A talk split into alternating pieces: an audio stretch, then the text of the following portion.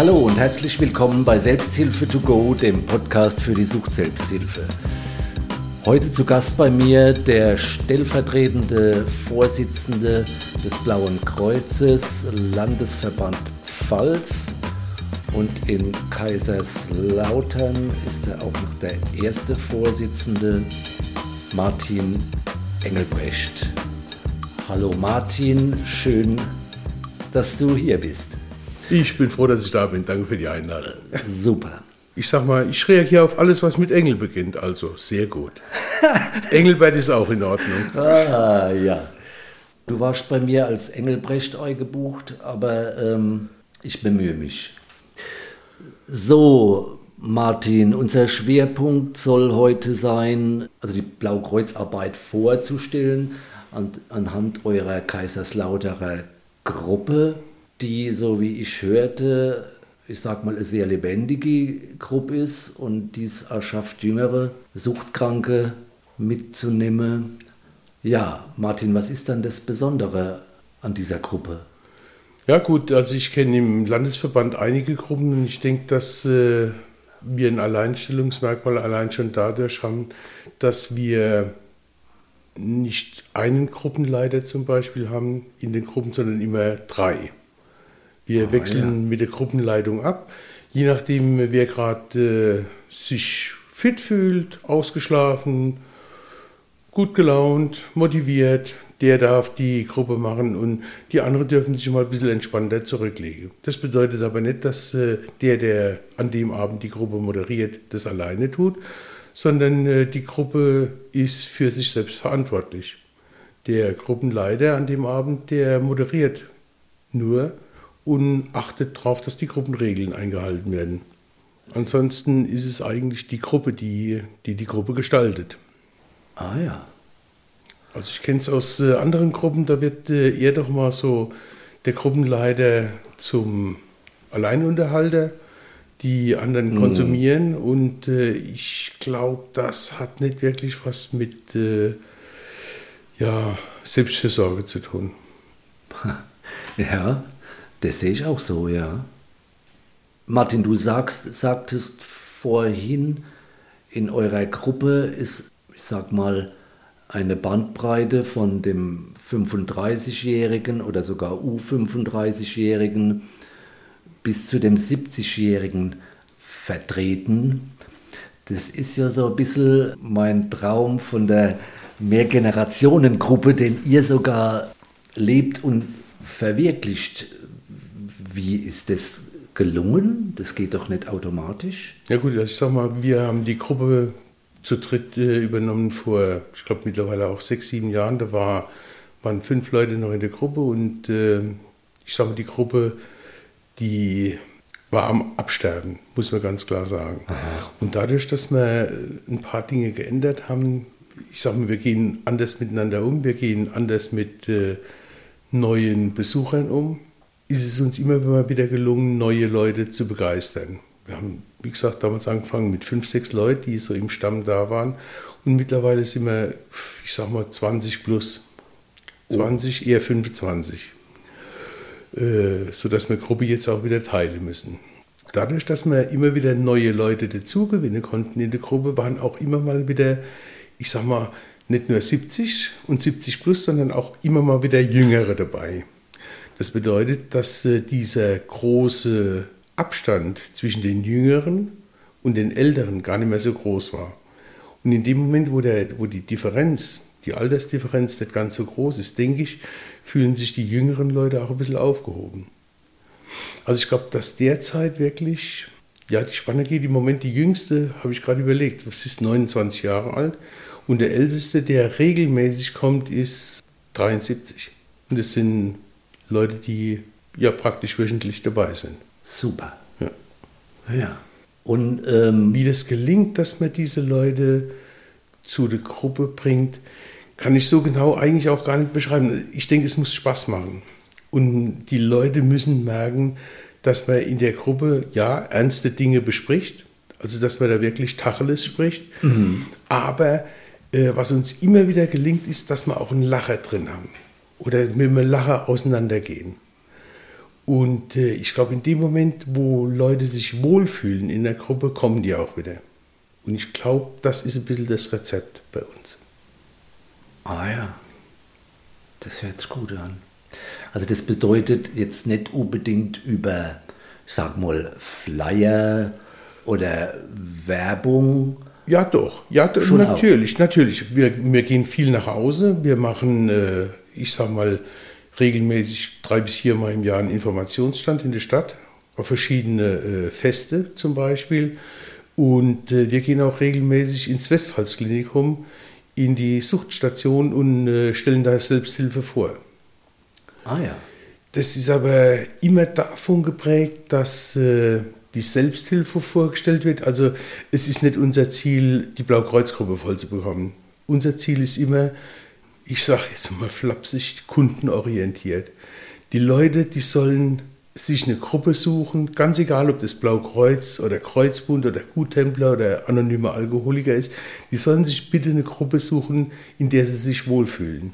Das ist immer unser Ziel. Und wann auch immer wir Selbsthilfe vorstellen, dann tun wir das auch immer betonen, dass eine Selbsthilfegruppe sehr hilfreich ist, äh, um langfristig abstinent zu bleiben und dass es äh, nur gut tut, wenn man eine Gruppe findet, die einem gefällt, wo man sich wohlfühlt.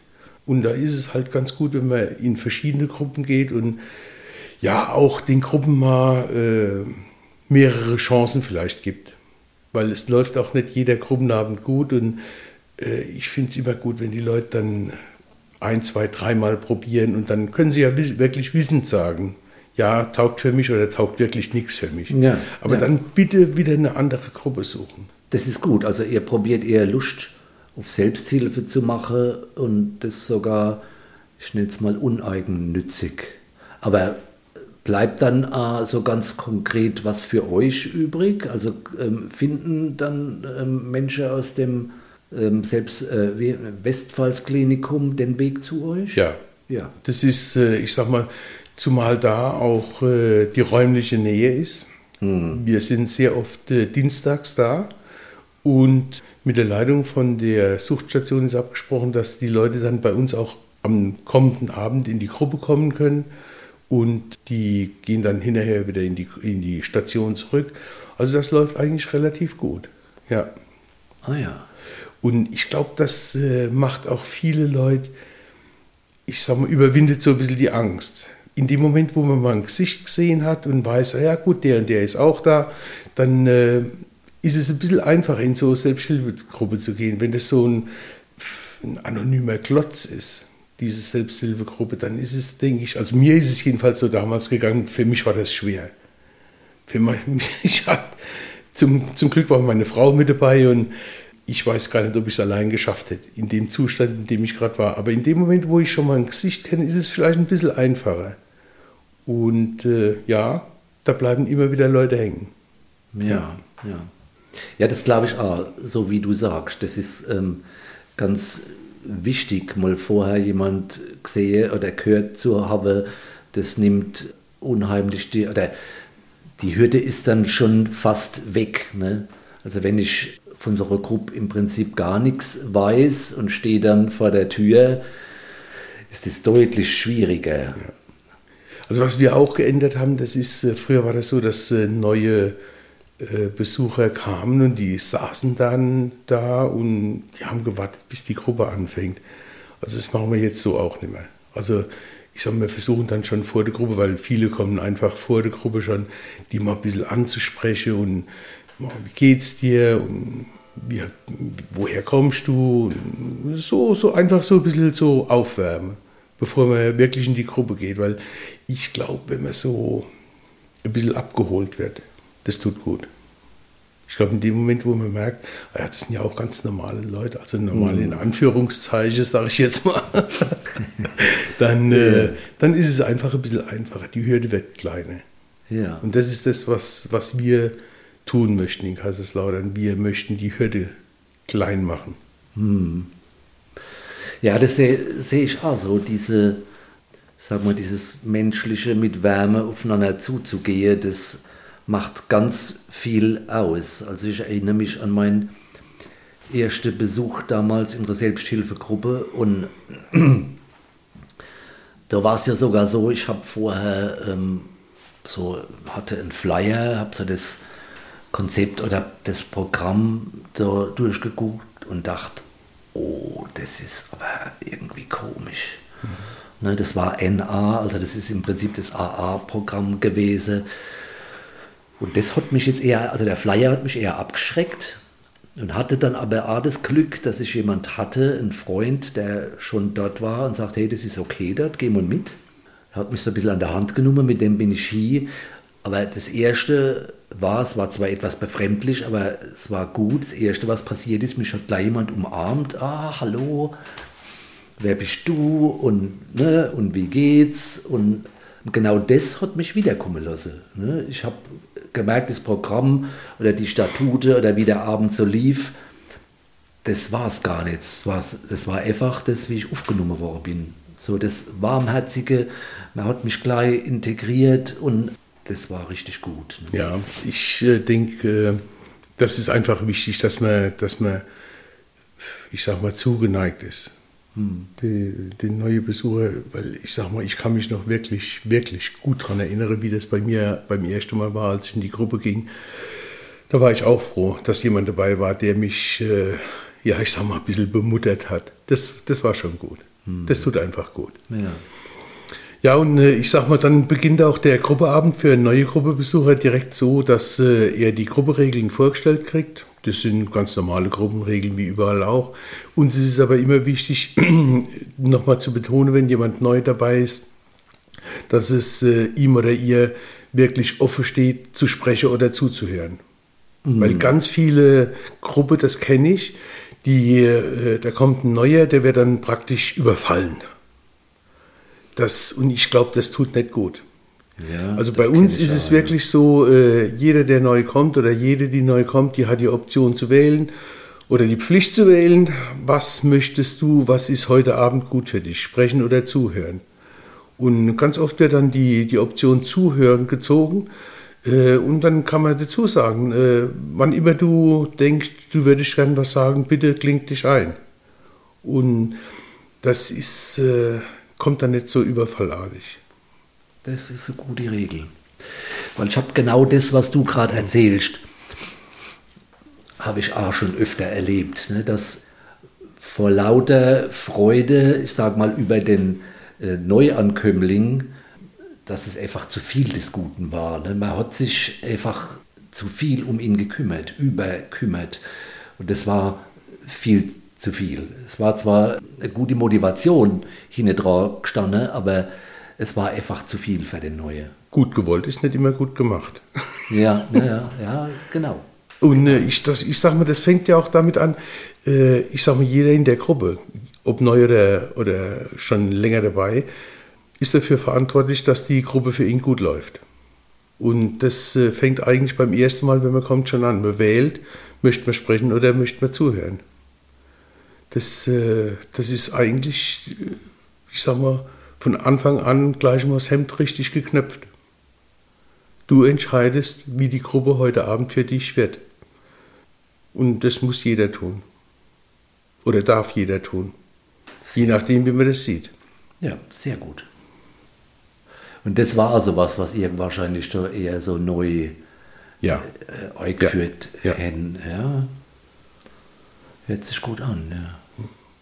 Was äh, in der Gruppe schon immer war, war, dass äh, Angehörige und Betroffene zusammen in der Gruppe sein können. Also es ist äh, bei uns in der Gruppe ist es ganz oft so, dass Angehörige zuerst mal kommen und schnuppern. Wie, wie kann ich denn meinen oder meine Angehörige, meine, meine Betroffene äh, trockenlegen? Mhm. Und äh, über Zeit von Gruppebesuch und dergleichen dann äh, kommen auch Betroffene mit. Ah, ja. Das ist wirklich äh, ja, ganz, ganz interessant zu sehen, dass äh, in der allermeisten Fälle zuerst Betroffene, äh, zuerst Angehörige kommen, sich das angucken und dann irgendwann, wenn es gut läuft, die Betroffenen mitkommen. Ah ja, das höre ich jetzt auch das erste Mal so. Ähm Ja, ich bin ja da äh, ein bisschen zwiespältig ähm, bei dem Thema, ich sag mal, gemischte Gruppe, Angehörige und Betroffene. Ne, ich sehe durchaus bei beidem Vor- und Nachteile. Also bei der reinen Betroffene, die hat eher Vorteile und die gemischte Gruppe hat eben auch ihre Vorteile oder auch Nachteile. Aber das ist ja immer eine Entscheidung, die ihr vor Ort treffen müsst und wahrscheinlich sind es ja eben eure Erfahrungen, die dann auch zu dieser Entscheidung führen. Ja gut, also ich sag mal, als äh, wir zu dritt, ich sag mal, unser Mittwochsgruppenteam, äh, Heidi Bärbel und ich, diese Gruppe übernommen haben, haben wir diese Struktur im Prinzip schon vorgefunden. Das war äh, mit, mit äh, Angehörigen und Betroffenen gemischt. Und äh, als ich in die Gruppe zum ersten Mal kam, mit meiner Frau zusammen, fand ich das extrem hilfreich. Hm. Weil äh, erstens habe ich dann ein bisschen mehr die oder leichter die Angst überwunden und ich konnte mich mit meiner Frau immer gut austauschen über das, was in der Gruppe gesprochen wurde. Das hat auch meiner Mentalität so ein bisschen entsprochen, weil ich habe in der Zeit, in der ich abhängig war, in der ich äh, noch nicht trocken war, habe ich viel gelogen hm. und betrogen. Und das war einer meiner Hauptgründe auch aufzuhören. Ich wollte nicht mehr so sein. Ich wollte nicht mehr lügen und äh, verschleiern und äh, betrügen. Und ich wollte das einfach nicht mehr. Und also wie gesagt, für meine Frau und mich hat es gut gepasst. Ja, ich weiß, es äh, gibt gute Argumente, die höre ich auch immer wieder für getrennte Gruppen. Bei uns läuft es ganz gut. Das muss man so sagen. Und äh, es ist ja auch keine Pflicht, dass man Angehörige oder einen Betroffenen mitbringt. Es gibt bei uns äh, sowohl Angehörige, die alleine kommen, es gibt Betroffene, die alleine kommen. Äh, das Angebot besteht, dass man den Partner oder die Partnerin mitbringen kann. Und mhm. das macht für, für uns macht es Sinn. Es erleichtert auch so ein bisschen das Zusammenleben, weil bei uns findet außerhalb der Gruppe auch relativ viel statt. Und äh, wenn sich die Partner und Partnerinnen auch gut kennen, dann läuft vieles sehr viel einfacher und äh, sehr viel freundschaftlicher auch. Ja, ich sehe das durchaus, dass da viele Aspekte dafür sprechen. Es ist, äh, ich sag mal, bei uns, irgendwann habe ich das mal gelesen, das Blaue Kreuz bietet äh, lebenden, alkoholfreie Lebensraum. Und äh, das ist bei uns auch so. Ich sage mal, wir feiern Geburtstage zusammen, wir feiern Grillfeste zusammen, wir gehen zusammen wandern, wir machen mehrtägige Ausflüge. Und äh, wenn dann Angehörige oder Partner dabei sind, die nicht immer in der Gruppe mit dabei sind, dann denke ich, wäre das viel schwieriger. Hm, klar. Ich habe ja so sag mal, eh Argument, was für mich relativ schwer wiegt, ist, es gibt ja, so wie ich das zumindest sehe, immer einmal Themen, die man unter Umständen nicht im Beisein seiner Frau besprechen will. Ne? Und die haben halt dann nicht so den Platz in dieser gemischten Gruppe. Aber vielleicht ist es auch nur so ein kleiner Bereich, und in den Apfel, in den Bittere muss man dann eben beißen. Also ich wüsste nicht, ich sag mal, was ich mit, äh, ich sag mal in Anführungszeichen, fremde Leute besprechen werde, was ich nicht mit meiner Frau besprechen werde. Kann ich mir jetzt im Moment gerade nicht vorstellen, aber vielleicht gibt es das wirklich. Oder vielleicht äh, existiert diese Meinung in äh, verschiedene Köpfe so. Das, das kann schon sein. Ja. Aber wie gesagt, ich könnte es mir im Moment gerade nicht vorstellen, was ich mit anderen besprechen wird, was ich nicht mit meiner Frau besprechen kann. Ja, also ich war damals in einer Gruppe, da gab es keine Angehörige und fand es schon gut so. Also das war, war mir lieber so. Aber andererseits ähm, ist es ja so, wie du sagst, wenn ich wenn das eben dort so gewesen wäre, dass dort die Angehörigen mit dabei sind, ähm, wäre meine Frau wahrscheinlich auch damit neu gewachsen. Weil es gibt zumindest den Bereich, wo ich so sehe, das erlebe ich oft bei meinen Klienten, dass sie eben mit ihren Partner oder Ehefrau, Ehemänner schwer über Sucht reden können, weil das Verständnis dort noch fehlt. Also sie erzeugen ganz schnell Wenn sie jetzt zum Beispiel sagen, oh, ich habe halt, ich bin ganz hibbelig, ich habe richtige Suchtdruck und erzeugen eigentlich nur einen Haufen Angst bei ihrem Partner und es kommt da gar nichts Konstruktives zustande. Und das wäre sowas, aber klar, wenn die Angehörigen von Anfang an mit dabei sind, dann lernen sie, was Suchtdruck ist und sie lernen auch, was man da macht und wie man mit umgeht. Ne? Ja, und äh, ich sag mal, was ich immer wieder auch von Angehörigen höre, ist, äh, ich verstehe das jetzt alles viel besser, wenn ihr mir das erzählt. Also ich sag mal, wenn ich irgendwas erzähle, dann kann das sein, dass äh, die Partnerin oder der Partner von äh, irgendeinem anderen Betroffenen das viel besser verstehen kann, als wenn es jetzt gerade der eigene Partner sagt. Hm. Das äh, kommt manchmal noch mal ganz anders an. Wie gesagt, bei mir war es, für mich war es gut und äh, unsere Gruppe ist jetzt mal so aufgestellt, äh, alles kann, nichts muss. Und äh, ich denke, das ist eine Option. Ja, ja. Ja, ne, das ist, soll ja okay Kritik ja, ja. sein. Ne? Das ist, verstehst du, ne? Natürlich. Ja, also ich sehe durchaus ähm, mehr Argumente dafür, also für die gemischte Gruppe als dagegen. Ja, Martin, wie haltet ihr es mit anderen Suchtmitteln? Ist das ein Problem, wenn jemand äh, andere Suchtmittel als Alkohol konsumiert? Nee, also bei uns äh, in der Gruppe gibt es äh, sowohl Medikamenteabhängige, es gibt äh, Spielsüchtige, Aha. es gibt äh, also ganz unterschiedliche äh, Arten der Süchte, die bei uns in der Gruppe sich wiederfinden. Und was immer wieder erstaunlich ist, äh, wenn die Leute dann so sagen, ach, das kenne ich. Das mhm. kenne ich ja von mir. Mhm. Ich habe gedacht, bei euch Drogeabhängige oder Medikamenteabhängige oder Kaufsüchtige wäre das ja ganz anders. Und äh, plötzlich stellt irgendjemand fest, ja, das ist eigentlich gar nicht so weit weg. Mhm. Immer wieder schön. Ja, es ist bei Essgestörten ist es immer wieder schwierig, sage ich mal. Da, da hat sich auch noch nie jemand länger gehalten. Aber alle anderen, die sind eigentlich ganz gut integriert. Doch, fühlen sich auch wohl. Ah ja. Ich glaube, äh, dieser reine Alkoholiker, dieser reinrassige Alkoholiker, der stirbt auch immer mehr ein bisschen aus, denke ich. Ich glaube, es gibt ganz ja. viele Leute, äh, die äh, schon mit anderen Rauschmitteln Kontakt hatten und das eine oder andere auch immer noch konsumieren. Wie gesagt, reine Alkoholiker gibt es, glaube ich, immer weniger. Die Jüngere, die, ja, die haben schon Mischformen, denke ich. Ja, ich glaube, der, der Schlüssel ist das Verständnis und das Interesse an meinem Gegenüber. Und dann ähm, verstehe ich äh, die, ich sag mal, jedes Suchtmittel hat ja so seine Spezialitäten. Wenn ich entsprechend nachfrage und mich interessiere, dann verstehe ich auch die Spezialitäten und lerne auch die viele Gemeinsamkeiten zu sehen, die die Sucht eben oder die unterschiedliche Süchte mit sich bringen. Ja. Hm, ja. So ist es. Ja. Ich sag mal, ich kann das jetzt als äh, Alkoholabhängiger nicht verstehen, äh, warum jemand an einem äh, Spielautomat spielt. Das ist was, was ich äh, auch nicht verstehen muss. Ich muss das nicht verstehen. Aber ich bin da, daran interessiert.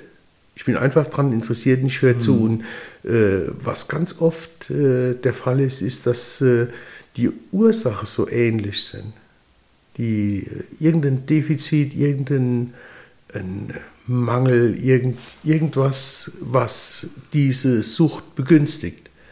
Und diese Gründe für eine Sucht, die sind so oft so ähnlich. Hm, genau. Und äh, oft sind es auch die, die Ausstiege aus der Sucht, die so ganz ähnlich sind. Mhm. Die sind so unterschiedlich oft gar nicht. Ah ja. Bei, bei uns kommen auch äh, Leute, die noch trinken. Die, ja. die können zu uns auch in die Gruppe kommen. Also ich sage, wir erwarten schon, dass jemand äh, irgendwann auch mal das schafft, vielleicht äh, an dem Tag der Gruppe nichts zu trinken. Weil es ist einfach äh, unangenehm für Leute, die die jetzt gerade frisch trocken sind, wenn dann jemand nebendran sitzt und eine Fahne hat. Ich sage mal, man kann das mal aushalten, man muss das auch mal aushalten als Gruppemitglied, aber nicht permanent. Mhm. Uns ist das wichtig, weil ganz oft ist es ja so, dass, dass Leute gerne in eine Gruppe gehen würden und schaffen es einfach gar nicht, ohne dieses Hilfsmittel beim ersten Mal in die Gruppe zu kommen. Mhm. Soll man da jetzt so schroff reagieren? Also wir würden es nicht tun. Mhm.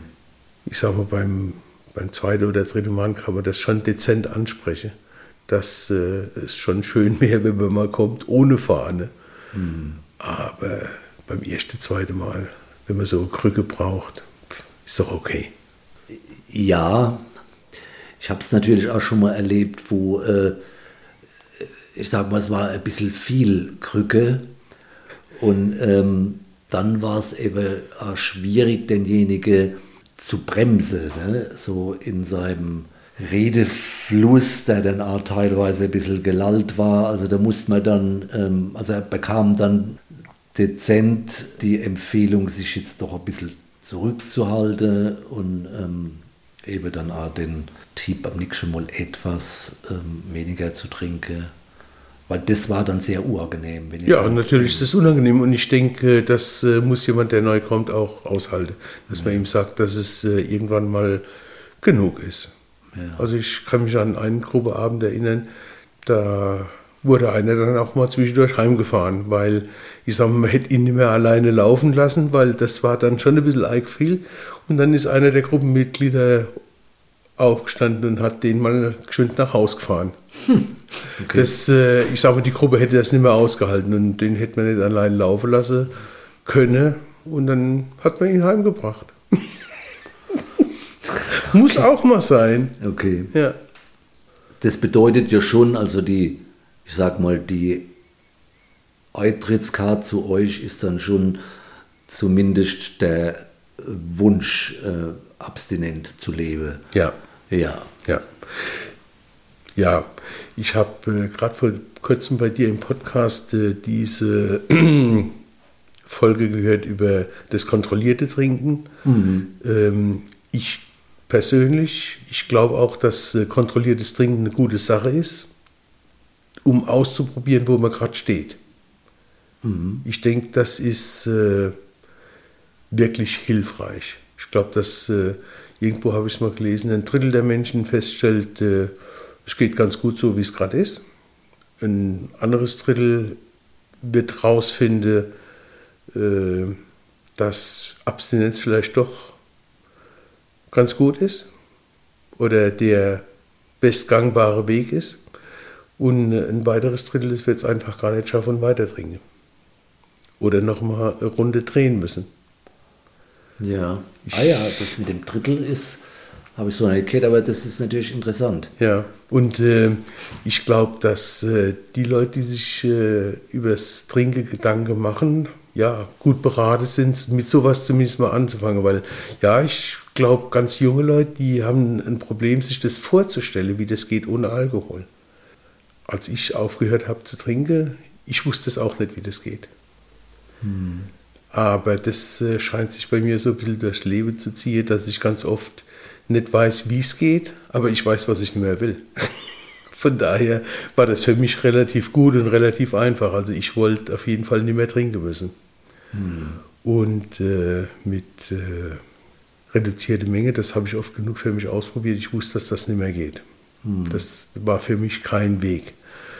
Für andere mag das ein Weg sein. Äh, nur auf Dauer ist das äh, in einer Gruppe von Menschen, die alkoholabstinent oder suchtmittelfrei leben wollen, schwierig zu integrieren. Ich glaube, dass solche Leute, die an so einem Programm teilnehmen für kontrolliertes Trinken, dass die gut in eine eigene Gruppe aufgehoben sind. Ja, wobei ich könnte mir es irgendwie schon, also sagen wir mal zumindest theoretisch vorstellen, dass das durchaus seinen Reiz hätte, ne? so quasi beide in einer Gruppe zu haben, weil so wie du sagst, ein Drittel wird wahrscheinlich abstinent waren, das heißt, ähm, der würde sich in das abstinente Lager oder er würde in das abstinente Lager irgendwann übersiedeln, weil er merkt, okay, funktioniert doch nicht. Und ansonsten stelle ich mir auch so das Hinterfrage von den Menschen, die sich für die Abstinenz entschieden haben, wenn die kritisch nachfragen quasi bei dem kontrollierten Trinker, das gibt natürlich auch nochmal interessante Impulse für denjenigen. Es ist klar, ob man das den anderen dann auch tun will und wie viele Abstinente dann ihre Entscheidung ähm, so überdenken oder wie riskant es für die ist, kann ich nicht ganz abschätzen. Also ich denke schon, dass bei dem einen oder anderen oder bei, bei, bei einigen, wo die Entscheidung noch nicht ganz so stabil ist, die Gedankenräder wieder losgehen würden. Also dieses, äh, ja, mal gucken, vielleicht geht doch noch was. Ich glaube, dass das, äh, also ja, das ist wär, schwierig. Wäre die Frage, ob das dann schlimm ist. Weil oft ist es ja so, ähm, ich sag mal, der letzte Rückfall läuft ja oft genau deswegen. Ne? Also weil ich mir noch, weil ich noch die Vorstellung habe, ich krieg's doch irgendwie geregelt. Ich weiß gar nicht, ob es da wirklich so viele gäbe, die dann äh, da so ins Wackle kommen, weil ich kriege ja irgendwann so das Gefühl für mich und weiß, was für mich funktioniert. Und auf den Weg habe ich, ja, hab ich mich ja gemacht. Das, das Gefühl, das kriege ich ja nicht angeklickt, sondern das Gefühl entwickle ich Schritt für Schritt. Und irgendwann ist das ganz klar, was bei mir funktioniert. Ne, da weiß ich, da muss ich im Kopf ähm, nicht mit mir diskutieren, weil ich das einfach genau weiß, dass es bei mir eben funktioniert oder dass es nicht funktioniert. Wenn die Entscheidung feststeht, dann äh, denke ich, ist es relativ einfach. Also ich sage mal, die Abstinenz ist insgesamt relativ einfach, wenn man, wenn man Entscheidungen trifft, wenn man äh, echte, richtige Entscheidungen trifft. Dann, äh, dann hören auch diese Spielchen auf. Aber ganz viele Leute, die, die versuchen es erst mal mit Abstinenz und sind dann auch auf einem guten Weg. Und ich glaube, dass man die, ich sag mal, in eine, in eine Gefahr bringt, dadurch, dass man kontrolliert trinkende Menschen in der Gruppe hat, die man denen nicht wirklich aussetzen müsste. Ja, wobei ich kann mir vorstellen, dass das, ähm, das klingt jetzt böse, aber vielleicht ganz heilsam wäre. Ne? Dass, äh, ne, dann geht es vielleicht etwas schneller mit dem Rückfall der vielleicht sowieso passiert wäre, weil es wird ja schnell klar, ähm, dass es eben nicht funktioniert. Also ich habe äh, in der Gruppe eine, eine unserer Freundinnen, die ging in Therapie und die hat, äh, die ist in die Therapie schon gegangen mit dem Vorsatz, also irgendwann trinke ich wieder. Hm. Und äh, die hat dann regelmäßig die Selbsthilfegruppe besucht und irgendwann, irgendwann hat sie wirklich verstanden, dass es die richtige Entscheidung war, nichts mehr zu trinken. Aber auf diesem Weg dahin, wenn man sie konfrontiert hätte mit Leuten, die äh, zumindest angeblich gut mit kontrolliertem Trinken zurechtkommen, weiß ich nicht, ob sie nicht umgekippt wäre und ob sie dann nicht auf dieser Strecke geblieben wäre. Klar, diese Gefahr besteht natürlich immer. und die hat also, die ist jetzt auch mittlerweile schon, was weiß ich, 25 Jahre trocken, 20, 25 Jahre trocken. Und äh, die hat keinen Rückfall gebaut. Aber hätte man sie irgendwann auf dem Weg, bis sie die Entscheidung wirklich getroffen hat, ich sage mal gefährdet, dann wäre sie vielleicht heute nicht mehr da. Ja. Aber ich meine, das ist natürlich ist, ist theoretisch und das wissen wir ja auch gar nicht, ob wir sie jetzt gefährdet hätten. Das hätte ja genau äh, das Gegenteilige auslösen können, dass er eben sieht, nee, das weiß ich genau, dass das bei mir gar nicht funktioniert, wie das bei dem funktioniert. Könnte ja auch sein, dass er genau eben diese Message bekommen hätte. Ne? Das ist ja, wir spekulieren ja gerade. Ja, das ist also für mich ist das Spekulation. Ich kenne die, die empirische Daten dazu kenne ich auch nicht. Ob es da irgendeine Untersuchung gibt, die sagt, das wäre gut oder schlecht. Aber ähm, ich sage mal, der sicherere Weg ist, wenn man die Gruppe getrennt hält. Ja, es ist auch, der sicherere Weg ist auch die Abstinenz. Und ich glaube, das ist auch der, ich sag mal in Anführungszeichen, einfachere Weg. Also weil es eine klare Entscheidung ist und ich irgendwann quasi aufhöre mit mir zu diskutieren über Alkohol. Weil die habe ich ja beim, beim kontrollierten Trinken quasi permanent. Also das heißt, ich habe ja die ständige Beschäftigung mit Alkohol. Ne? Wann trinke ich wie viel? Und das ist ja, wenn ich mich für die Abstinenz entscheide, brauche ich mir da gar keine Gedanken drüber zu machen. Ich muss nicht drüber nachdenken, wann ich wie viel trinke. Das heißt, ich kriege irgendwann so eine, so eine Ruhe im Hirn. Und die kriege ich eben bei dem, Abste äh, bei dem kontrollierten Trinken gar nicht. Ja.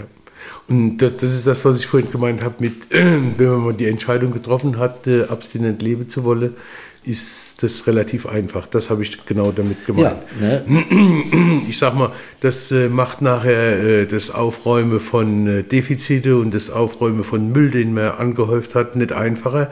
Aber man muss sich, wie du eben gesagt hast, nicht permanent mit äh, Alkohol beschäftigen. Ja. Irgendwann ist man damit mh, hm, ziemlich durch. Ja. ja.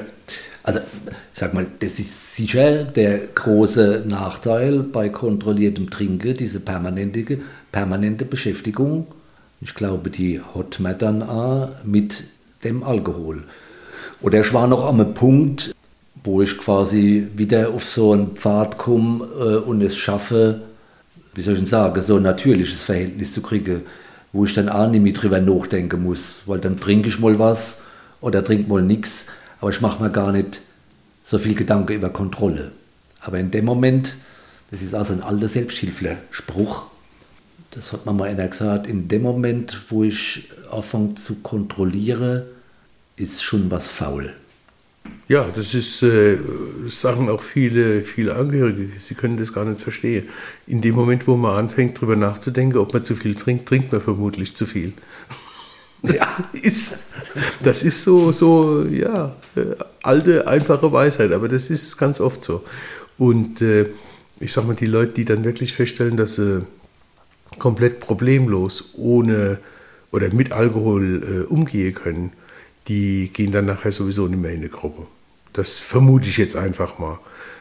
Und die, die es permanent äh, kontrollieren, ich weiß nicht, ob die sich wirklich wohlfühlen in einer Gruppe, wo Abstinenzler unterwegs sind. Das, äh, ich kann mir das einfach nicht vorstellen. Hm. Ja, ich habe das ähm, lange Zeit schon auch so gesehen, oder ich sehe das auch immer noch so, dass es da schon, äh, ich sag mal, zwei Welten gibt. Ne, also die Trinkende und die Abstinente. Und da gibt es, ja, ich sag mal, in manchen Bereichen kommen die nicht zusammen. Ja. Da kann man, ja. Und trotzdem bin ich wirklich davon überzeugt, dass es gut ist, wenn man diese Programme anbietet. Ja. Da, davon bin ich fest überzeugt, dass das eine gute Sache ist, weil äh, es äh, gibt äh, mit Sicherheit dann Leute darunter, die feststellen, dass, äh, dass sie ein Problem haben mit Alkohol und äh, die in solche, ich sag mal, Maßnahme oder Gruppe feststellen können, wie sie es für sich lösen können ob das jetzt Abstinenz ist oder Weitertrinke oder wie auch immer. Das, äh, ich denke, es ist gut, wenn man das Angebot hat. Ja. Das erspart vielleicht auch dem eine oder andere einen großen Umweg. Ja. Ja, also Dieses Abstinenzsein, das, diese Abstinenz, das kann schon sehr erschrecken. Ja. Speziell jüngere Leute. Ja. ja. Und ich sage mal, wenn man die äh, in eine Gruppe kriegt, um sich mal auszuprobieren, um mal zu gucken, ob es äh, oder wie es gehen kann, dann ist das schon eine gute Sache. Ja, das war ja, äh, das hat, ich glaube, Mia war es im Podcast, die hat das auch so schön gesagt, ne? Die hat gesagt, ganz unabhängig von einem Suchtmittel sollte eigentlich jeder eine Gruppe besuchen, in der Tacheles geredet wird ja. und nicht bloß über Wetter und Fußball. Ne? Und das wäre ja das auch so, ne? Eben wenn sich in solche Gruppe, wo es um kontrolliertes Trinken geht, wenn man sich da ernsthaft mit auseinandersetzt, dann ist das ja eine gute Sache. Eine, das, ja, jeder sollte so eine Gruppe haben, stimmt. Eine unserer Angehörige, auch eine Gruppeleiterin bei uns, die Bärbel, die hat schon gesagt, also sie kam irgendwann in die Gruppe mit ihrem trinkenden Mann, hat sich dann von ihrem trinkenden Mann getrennt und dann hat sie gefragt, ja, ihr liebe Leute, bin ich denn jetzt noch ein Angehöriger? Darf ich jetzt noch kommen? Ja, und sie, sie durfte kommen, sie ist äh, weitergekommen, sie ist geblieben und das ist auch gut so. Und äh, hat jetzt mittlerweile wieder einen Partner mit einem Suchthintergrund, der schon lange Jahre trocken ist. Und die kommen zusammen in die Gruppe. Also von daher, ja, jeder sollte eigentlich in so eine Gruppe kommen dürfen. Ja. ja. Also von daher könnte man ja, wenn man das weiterspinnt, ja auch sagen, eigentlich sind wir Suchtler, sage ich mal so ganz lapidar, ja privilegiert, weil wir eben die Möglichkeit haben, hier in Gruppe zu gehen. Und ja. oft in gute Gruppe und wo Tacheles geredet wird und, und manchmal auch nur Kaffee getrunken. Das gibt es bei uns nicht. Ja, also, aber ihr machen ja auch Freizeit. Ja, ja. aber Gruppeabend ist Gruppeabend. Ich ja. sage, das hat mit Kaffeekränzchen bei uns so, so derart gar nichts zu tun. Also das wäre für mich dann auch wirklich verschwendete Zeit. Mhm. Am Gruppeabend geht es um die Gruppe, es geht darum, um Themen und äh, es geht wirklich darum, Tacheles zu sprechen. Und nicht irgendwie wischiwaschi rumgelaber übers Wetter oder sonst was. Also das, mhm. äh, äh, nee, möchte ich meine Zeit nicht verbringen in der Gruppe. Das, dafür ist die, die anderthalb Stunden, die man in der Gruppe hat, zu kurz. Hm. Aber du hast jetzt vorhin schon gesagt, dass eure Gruppe jetzt schon fast auf 25 Teilnehmer gewachsen ja. ist.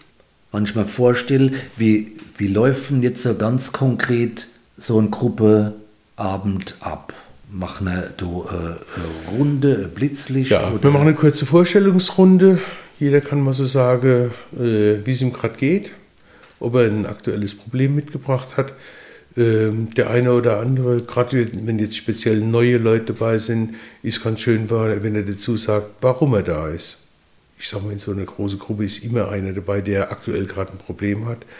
Und, oder mehrere, dann guckt man, dass man die Zeit als, als Gruppe leider guckt man, dass man die Zeit ein bisschen einteilt und guckt, dass die, die äh, im Moment aktuell ein Problem haben, dass die bevorzugt drankommen. Mhm. Und äh, sehr oft sind diese Probleme, die jemand gerade aktuell mitbringt, auch für andere Gruppenmitglieder interessant. Und ich sag mal, dann kann jeder so sein Erleben dazu schildern.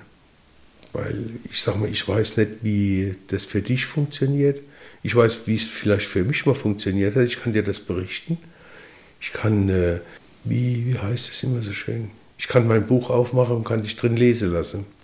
Vielleicht ist irgendwas dabei, was du dir, mm, was auf dich passt, was du, ja, was für dich hilfreich wäre. Und äh, ich sag mal, schön ist es halt, wenn du in einer Gruppe bist, wo mehrere Leute sind, du hörst verschiedene Dinge. Und da kann ich wirklich auswählen, das könnte passen, das könnte passen. Und kannst auch mal ausprobieren. Also das ist für mich Selbsthilfe at its best.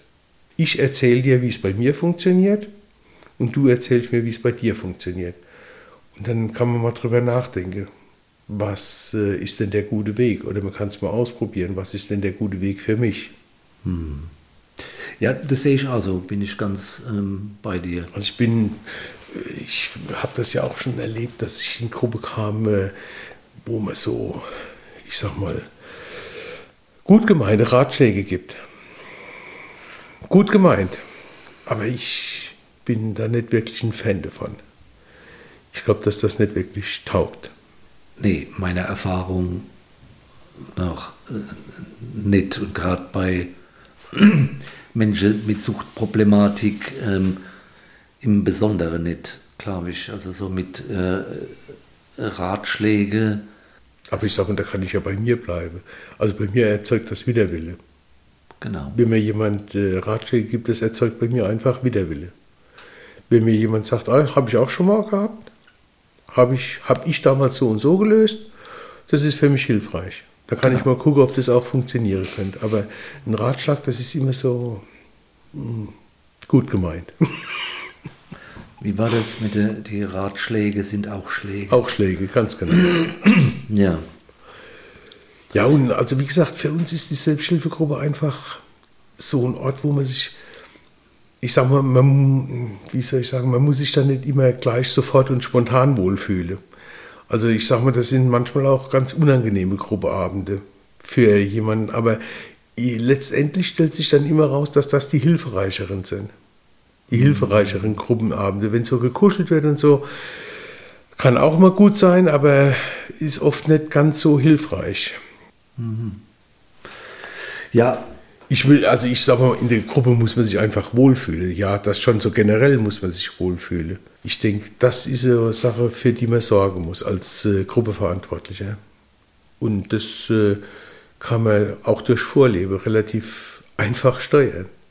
Ich sag mal, wenn ich jemandem interessiert zuhöre und das äh, als Gruppeverantwortlicher hast du einfach so eine Position, das so vorlebt, dann machen andere das auch. Ja, Martin, das hört sich gut an. So funktioniert ähm, Selbsthilfe. Ich gehe ja auch für mich in die Gruppe. Ich sage, ich mache das ja nicht nur für die andere. Ich sage, mir macht das Spaß, wenn, wenn ich sehe, wie Leute sich entwickeln. Aber letztendlich gehe ich auch für mich in die Gruppe. Und ich muss mich da auch wohlfühlen. Und äh, ich sage, ich bin jetzt schon ein paar Jahre trocken, aber ich bin, und das betone ich auch immer wieder, ich bin noch lange nicht fertig. Okay. Ich bin noch lange nicht fertig.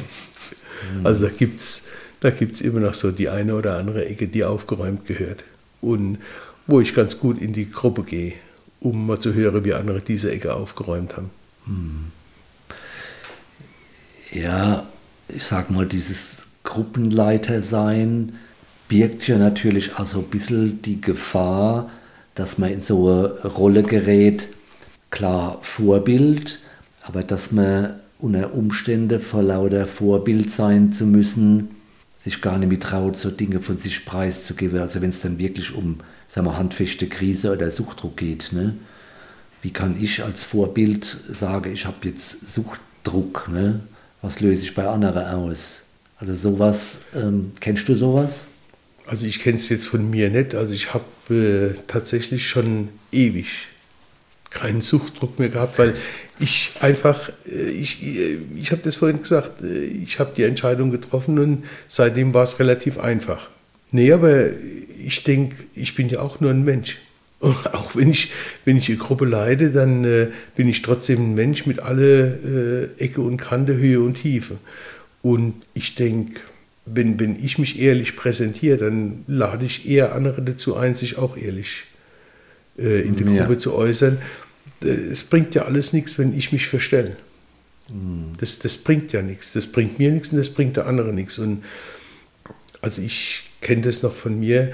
Ich bin äh, in die Gruppe gegangen. Ich war dreiviertel Jahr, da war eine, also habe ich gedacht, dreiviertel Jahr ist der schon trocken. Boah, der hat's gemacht. Der hat so schön gesprochen. Also wirklich, das war toll. Das war so super. Und ja, plötzlich hat er einen Rückfall gehabt. Der ist auch nie wieder gekommen. Und dann habe ich mir noch so gedacht, also irgendwas war daran ja faul. Und ich glaube, so erleben es viele andere auch. Weil ich glaube nicht, dass irgendeiner fertig ist. Ich glaube das nicht. Und ich präsentiere mich so auch nicht. Eine unserer Gruppeleiterinnen hat es mal so gesagt. Warum gehst du in die Gruppe? Da sagt sie, ich gehe in die Gruppe, weil ich hier mit euch zusammen was an mir oder für mich tun kann. Und ich glaube, das, das ist die Einstellung, die ich auch habe. Und ich glaube, das ist die richtige Einstellung. Für mich zumindest. Ja, das klingt gut, weil ich glaube, dass das wichtig ist, dass du eben auch als Gruppenleiter das noch siehst. Ne? Dass ich nicht nur als Leiter dorthin gehe, sondern das ist unsere Gruppe und auch ich kann äh, mich präsentieren, wie ich tatsächlich bin.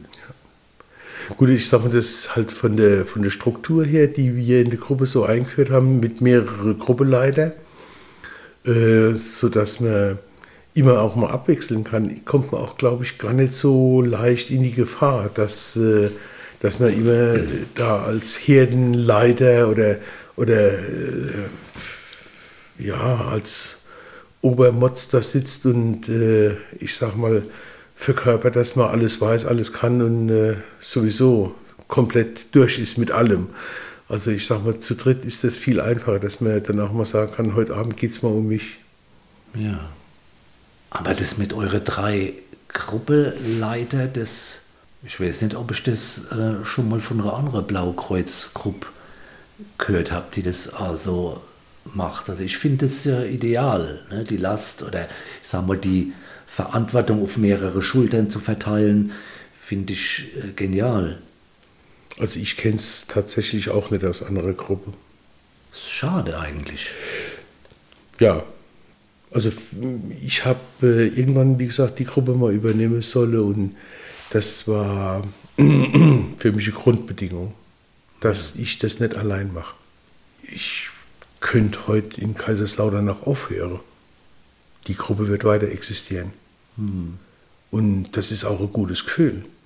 Ja, genau. Ja, also das ist, ich mache das gern und solange ich das gern mache, bin ich auch mit dabei.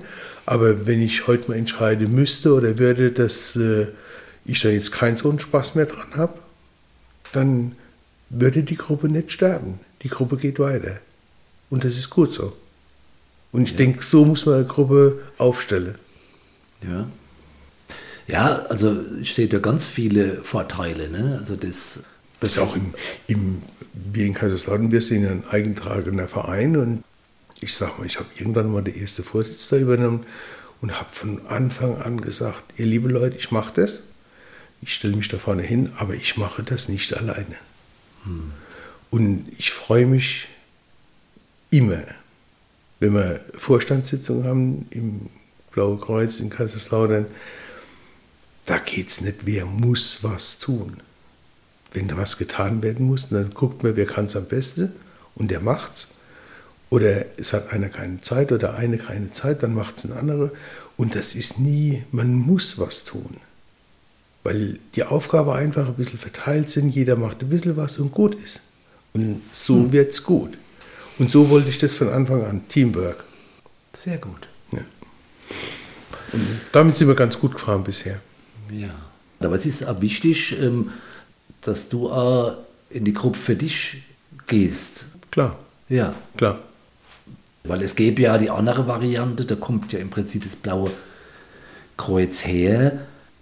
Die andere Variante wäre eine Helfergruppe. Also keine Selbsthilfegruppe, sondern eine Helfergruppe. Eine mhm. Gruppe von Menschen, die andere hilft, wäre die Helfergruppe. Und das wollen wir ja nicht sein, sondern nee. ja. Also wir möchten hilfreich sein. Ja. Ja, hilfreich möchten wir schon sein. Äh, und ich glaube, wenn man, wenn man für sich selbst was tut, dass man dann durchaus auch äh, fähig ist, für andere hilfreich zu sein. Genau, wären wir wieder bei der Selbstfürsorge. Ja. Ne, ich kann eben nur für andere äh, irgendwie sorgen, wenn ich vernünftig für mich selbst sorgen ja. kann. Ja. Ja, ja. Gut, Martin. Es war schön mit dir zu plaudern und es war sehr hilfreich, über das Blaue Kreuz Kaiserslautern da einiges zu erfahren. Es freut mich, dass es so, ich sag mal, gut funktionierende Gruppe gibt in euer System, wie das funktioniert. Und dass es dann noch mal ein Traum von der Mehrgenerationen-Gruppe ist, das ist natürlich der besondere Kracher. So, Martin, ganz herzlichen Dank, dass du bei mir warst als Gast. Hat mich sehr gefreut, hat mir neue Impulse gegeben. Also, Martin, gute Zeit und herzlichen Dank. Ja, vielen Dank für die Einladung. Das war ja für mich auch nochmal so äh, drüber nachdenken, wie, wie alles so war, wie, wie das in der Gruppe so gelaufen ist bisher. Ganz oft tut man ja Dinge einfach so, weil man sie immer so tut. Und ganz schön, wenn man nochmal so drüber nachdenkt und äh, ja, das dann auch so ausspricht. Ich bin äh, froh über die Einladung. Vielen Dank. Sehr gerne. So, und weil wir so kurz vor Weihnachten sind, wünsche ich allen Zuhörern einen schönen heiligen Abend, ein frohes Fest und einen guten Rutsch und passt gut auf euch auf. Ciao. Ja, ich wünsche äh, allen unseren Zuhörern heute Abend natürlich auch äh, frohe Weihnachten, gesegnete Weihnachten und vor allen Dingen eine zufriedene Zeit.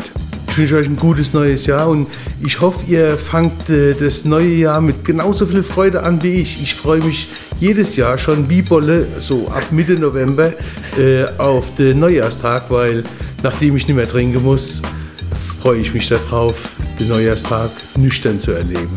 Ich wünsche euch eine gute Zeit. Bis dahin. Tschüss.